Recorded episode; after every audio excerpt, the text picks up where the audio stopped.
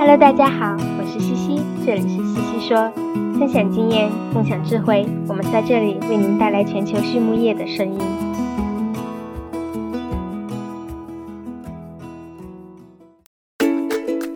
感谢西西说的合作伙伴们：APC 血浆蛋白全球领导者，帮助动物茁壮成长；大地汉克二十八年专注，为动物提供美味与健康；里兰动宝。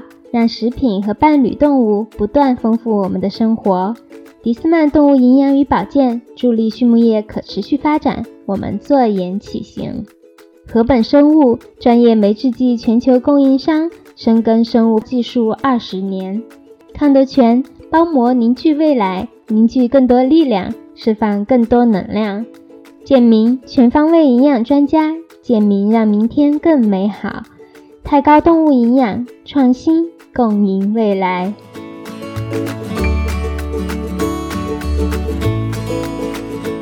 禾本生物是国家高新技术企业，酶制剂全球供应商，业务遍布全球三十个国家及地区。在过去近二十年的发展过程中，禾本生物自主研发生产六十余种单酶，服务于饲料、食品和工业等应用领域。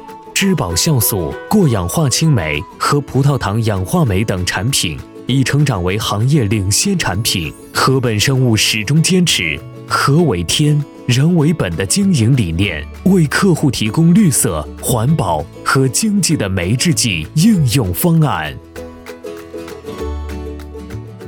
Hello，大家好，今天是星期五啦。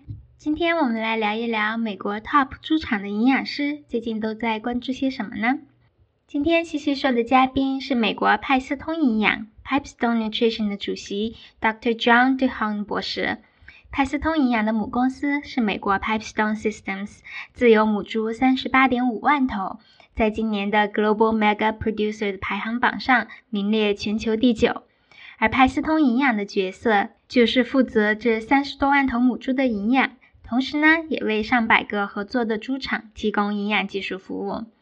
John 博士和 Marcel 博士是研究生阶段的同学，所以今天的采访更像是两个搞营养的老朋友聊聊天，没什么特别的主题，就是天马行空的探讨一下公司研发和生产中的一些现状，内容涉及到生产、营养、研发和新技术，挺有意思的。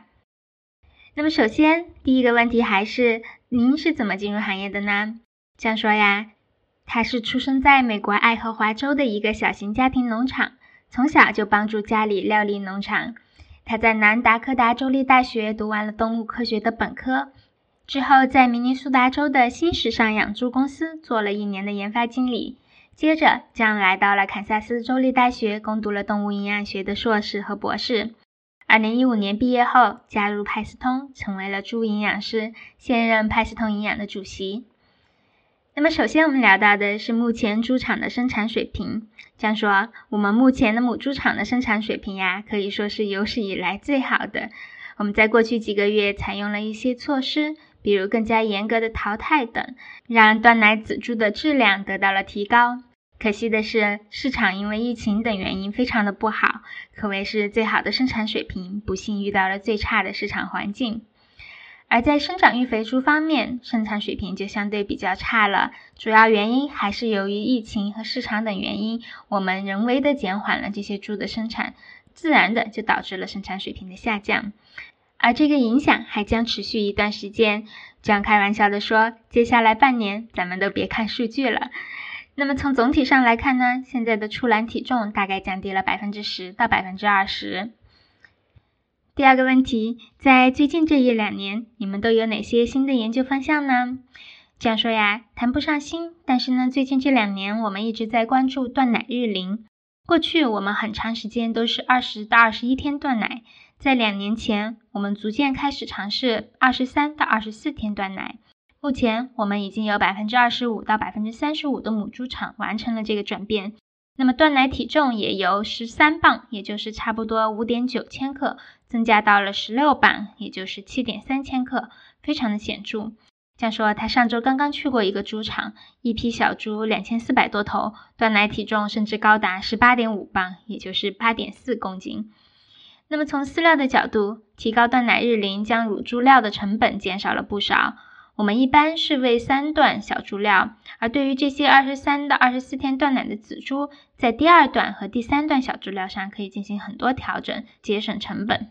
这样提到说，最开始他们认为可以直接去掉第一段小猪料，但做了很多实验之后发现，高乳糖的第一段小猪料对整个仔猪的断奶过渡是比较有帮助的，所以最好保留在第二段和第三段上做调整就可以了。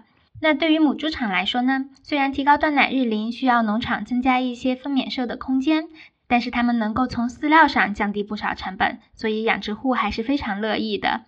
同时，在减薪减抗的大环境下，提高母猪场断奶日龄也给仔猪们带来了很多好处。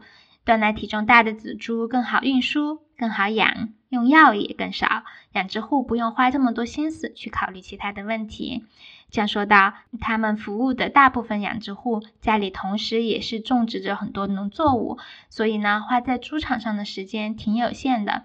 他们自然更愿意养容易养的猪。然后聊到了添加剂，这样说呀，他觉得目前市场上还没有任何产品能够做到像植酸酶和瘦肉精这么有效又稳定的。他们尝试过很多的添加剂，有的时候有效果，但确实也没有发现特别稳定的。以目前市场低迷的情况看，他们还是暂时避免花钱在添加剂上了。说到研发，这样说起来，他说一直很想建立一个商品母猪的实验场地。我们都知道，现有的很多母猪数据其实已经过时了，很多的营养需求量的实验都是四五十年前做的。而如今，母猪的品系、环境等很多东西都不太一样了，所以非常的需要新的数据。但是呢，要找到能够做母猪实验的地方，真的是太难了。整个美国符合要求能够做规模化实验的大型商业母猪场，大概也就这么四五个。而酱认为，我们至少需要十个以上吧。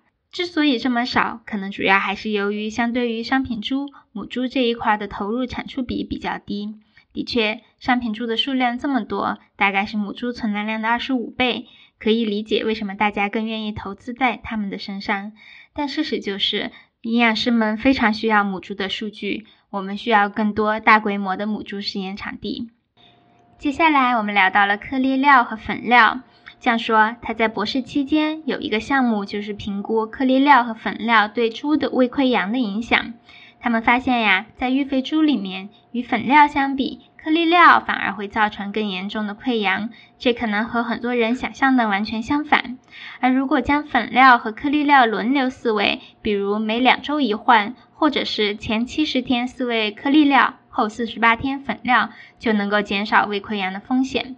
当然，在有疾病应激的时候，整体的溃疡都会增多。这个也许与疾病状态下猪的采食量。采食间隔和胃排空速度有关。我在文章中附上了这样的博士论文，大家有兴趣的可以去看一看。下一个问题聊到摇尾的问题，这样说呀，我不是专家，但是分享一下我这五年所看到的吧。曾经有两个经历非常有意思。第一个是我们在自己的试验场做评估不同能量日粮的试验。那么猪舍里的条件很好，饲养的密度很低，员工照料的也很周到，但是出现了很多摇尾的现象。后来将来到猪舍，仔细的去观察每一个栏，并且记录下摇尾的数据。那么最后发现呢，摇尾的基本上都是低能量日粮处理里面的。在统计结果里面也发现，摇尾的现象和能量水平呈正相关。第二个经历是在一个合作的养殖场，当时他们出现了很多的猪的摇尾现象，而当时的饲料恰好也是低能量、高纤维的日粮。养殖户向他们求助，于是他们去观察之后，增加了能量，将油脂升至百分之三点五，并且拿掉了高纤维的原料，那么摇尾现象很快就减半了。这样说，他也曾经读到过加拿大的一个研究，比较不同的能量和纤维水平，也是在偶然间，那个实验发现低能日粮组有严重的摇尾现象。所以呢，他认为摇尾可能与能量水平有关。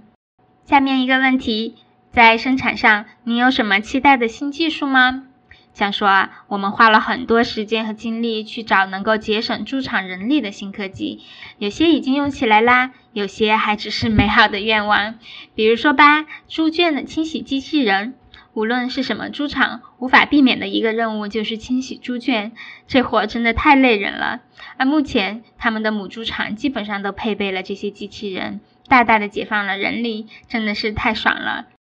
第二个是猪只计数器。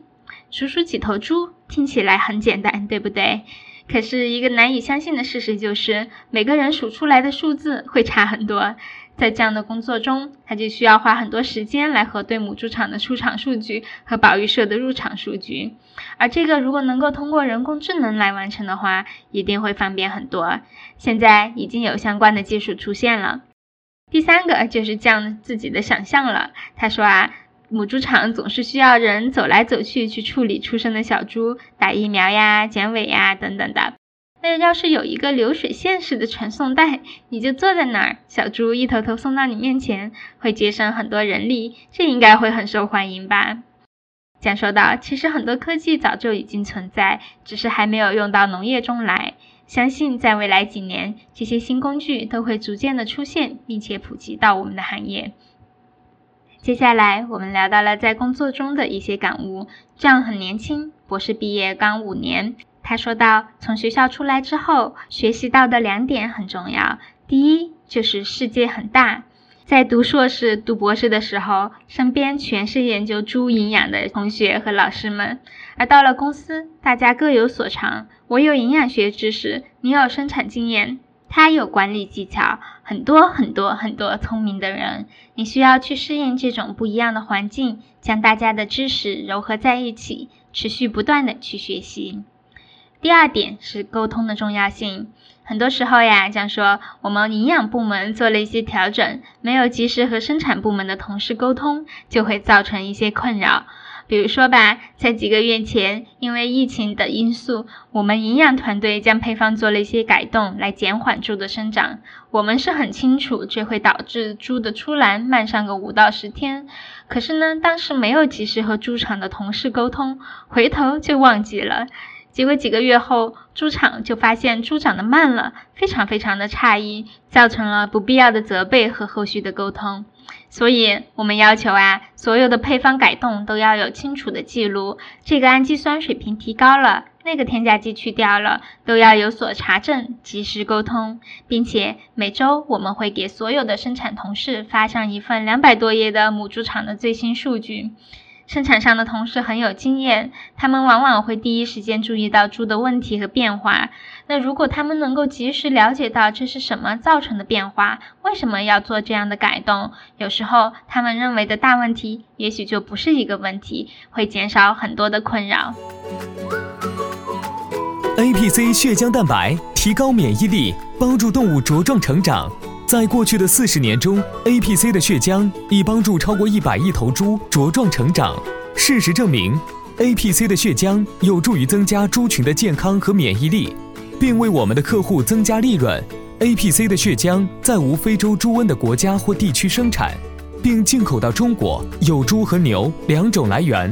作为血浆产品全球领导者，APC 致力于为您提供安全有效的可靠产品。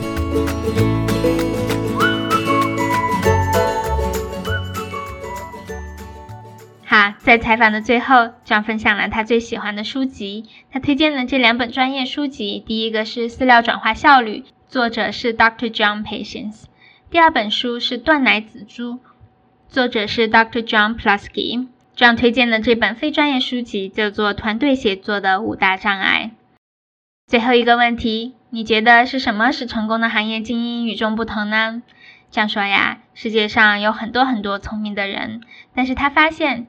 身边成功的人都有一个共同点，就是他们非常善于处理人际关系，并且永远把他人和集体的利益放在首位，而且善于帮助身边的人去提升。好，今天的西西说就到这里，谢谢大家，我们下期再见。